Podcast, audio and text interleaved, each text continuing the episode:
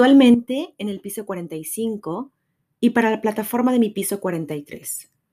Soy Ana Arriaga y desde mi postura como psicóloga es importante aclarar que de ninguna manera lo que están a punto de escuchar forma parte de un proceso terapéutico, sino de una mirada amplia, basada en observaciones y experiencia de profesionales en la salud mental. Cada caso particular debe analizarse vislumbrando los factores que convergen y sus posibles consecuencias. El tema de este podcast es infidelidad digital. O como lo he nombrado de otra manera, ya no hace falta salir de casa para hacerle infiel a la pareja. Mm, comencemos con una premisa que rige nuestra vida actualmente. La calidad de tus relaciones interpersonales y sobre todo con tu pareja amorosa determinan la calidad de tu vida y forman parte importante de la felicidad. Al mismo tiempo, tenemos otra premisa que nos dice que somos pasajeros, que somos vulnerables, que la vida es corta, que vida solo hay una y que la felicidad puede conseguirse, incluso comprarse, pues estamos en la era del mercadeo en línea y cada vez más podemos notar que el consumismo se extiende a otras áreas de nuestra existencia.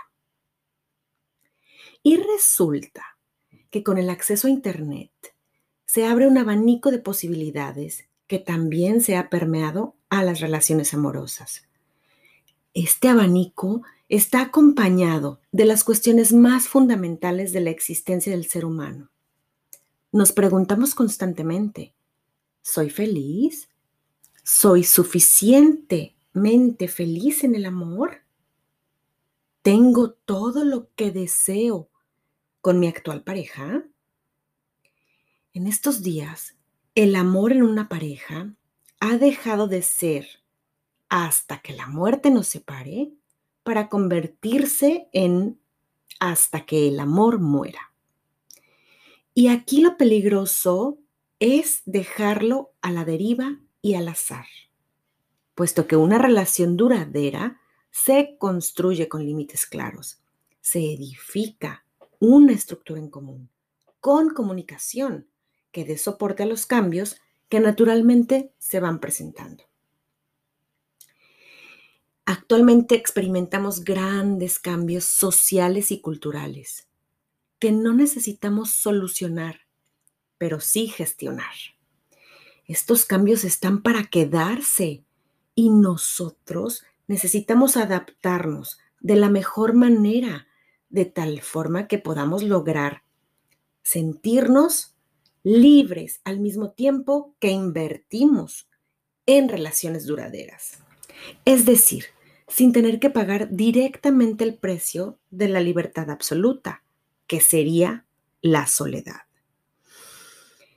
Y es que la demanda de roles impuesta al compañero amoroso se ha incrementado considerablemente, llevándonos a una exclusividad extenuante, ya que las entregas del intercambio amoroso ahora se refieren a darnos nosotros mismos. Es decir, proporcionar nuestros deseos, nuestros sueños, nuestras más profundas angustias, nuestras proyecciones, nuestras fantasías.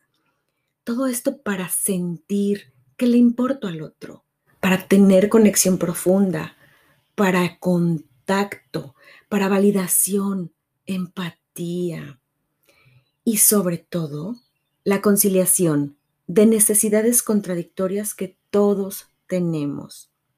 Por un lado, la de seguridad y por el otro, la de aventura y novedad. Uy, qué difícil de tener todo esto en una sola persona, ¿no? Qué difícil mantenerlo en una pareja de largo tiempo, en una pareja duradera. Así que las necesidades del ser humano van cambiando también las formas de satisfacerlas. Y actualmente, con el traslado de un sinnúmero de actividades a la forma virtual, donde se incluyen, por supuesto, las actividades laborales y de recreación, nos hemos pasado más tiempo conectados. Estamos creando un mundo de conexiones, opciones y elecciones con una libertad sin precedentes. Y dentro de estas tantas posibilidades, nos esforzamos por la prevalencia de la monogamia y la infidelidad prevalece también amenazándola o acompañándola. Y es que hubo un tiempo en las relaciones amorosas donde ser infiel se relacionaba con una mancha de lápiz labial o maquillaje en la camisa, con revisar minuciosamente la ropa o buscar en el estado de cuenta algún gasto incriminatorio. El clásico huele a leña de otro hogar. Hasta había canciones en el tema. Y ahora, en la era de las aplicaciones de citas y los accesos para chatear de manera privada, las cosas se han vuelto bastante más sofisticadas. Porque tenemos al alcance de la mano un clic, un like, una transacción, con la fantasía o la promesa de algo más, de algo mejor y de la novedad. Esa novedad que no solo se encuentra en un otro, sino dentro de nosotros mismos cuando desplegamos nuevos comportamientos, nuevas emociones, nuevos acercamientos, pudiendo navegar en el anonimato o incluso desplegando vidas paralelas animados por la exploración y una sensación de control, muchas veces con una falsa seguridad de que se puede cortar todo en cualquier momento, apagando el computador, apagando el celular, borrando la aplicación. Mm, las opciones son tantas como aplicaciones que tenemos. ¿Y a dónde nos está llevando? ¿A dónde queremos ir? ¿Qué estamos buscando? encontrar un alma gemela o mantenernos en el eterno juego de la novedad. En un mundo en línea, las posibilidades se vislumbran infinitas y las traiciones múltiples. Y hablando de situaciones específicas, un psicólogo llamado Martin Graf ha denominado con el nombre de microinfidelidades los comportamientos cuando alguien coquetea con otra persona de forma virtual. Mm, en este caso específico, a mí me parece que llamarlo coqueteo es más apegado a la realidad, porque se trata de una interacción más del estilo subidón de autoestima instantáneo, que muchas veces, la mayor de las veces, no pasa de eso. Tales comportamientos comprenden desde dar me gusta a todos los comentarios de alguien sin tener una relación propiamente de amistad, o contactar a una expareja, ocultar en redes sociales que se tiene pareja estable, o puede entrar en esta categoría ver pornografía. Pero nos preguntamos, ¿de verdad esto no supone ningún problema? ¿Estos comportamientos no dan problema en la pareja? Mm, siempre y cuando no se trate de un comportamiento fijo o de un preámbulo para los comportamientos que claramente sí se consideran infidelidad en línea. Vayamos más profundo. El hecho de que una de las partes esté constantemente en redes sociales, atendiendo sin límites el celular, ya nos puede indicar que algo está faltando en la pareja, que algo está fallando, independientemente de que si hay o no infidelidad. Resulta que debido a las circunstancias actuales, la tecnología ha sustituido en gran medida el contacto físico de todo tipo. Nos tocamos menos, nos miramos poco, Nos escuchamos a medias, con la atención dividida. ¿Y qué es entonces lo que sí se considera claramente infidelidad digital? Bueno, hablamos de comportamiento infiel, evidentemente con el sexting, que es escribir mensajes o enviar fotos de contenido erótico. Establecer también una relación con implicación emocional sostenida.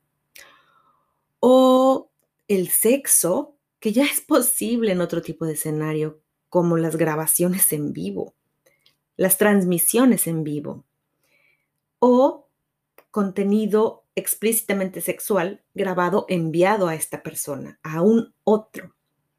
Mm. Otro aspecto que también se considera infidelidad en línea es mantener activo un perfil en alguna aplicación de citas. Y también algo que es claramente infidelidad en línea es descubrir información que al ser confrontada y constatada con tu pareja resulta ser mentira. Entre estos y otros comportamientos se encuentran falsedades, mentiras que hacen daño a tu pareja y que dañan las relaciones.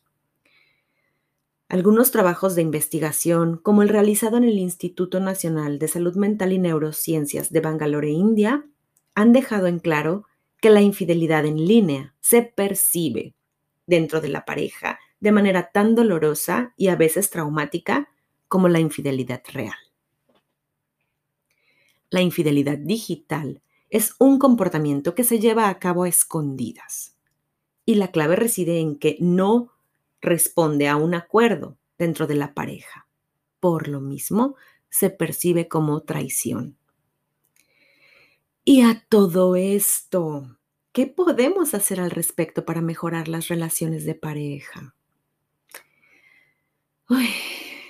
comunicación para reconciliar el amor con el deseo y negociar, establecer acuerdos con límites claros.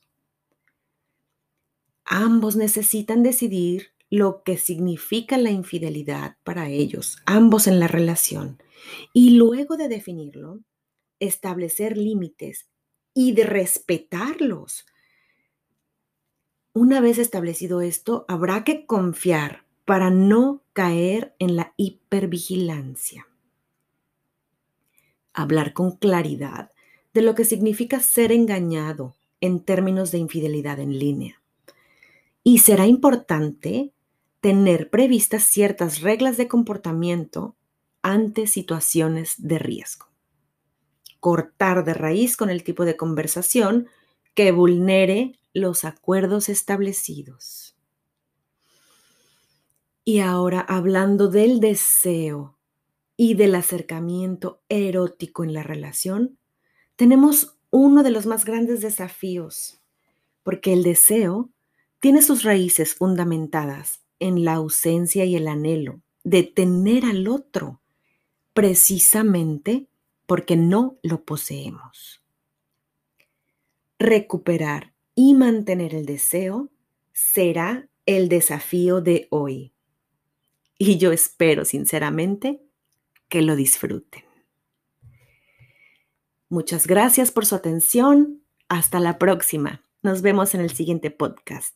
Síganos en redes sociales.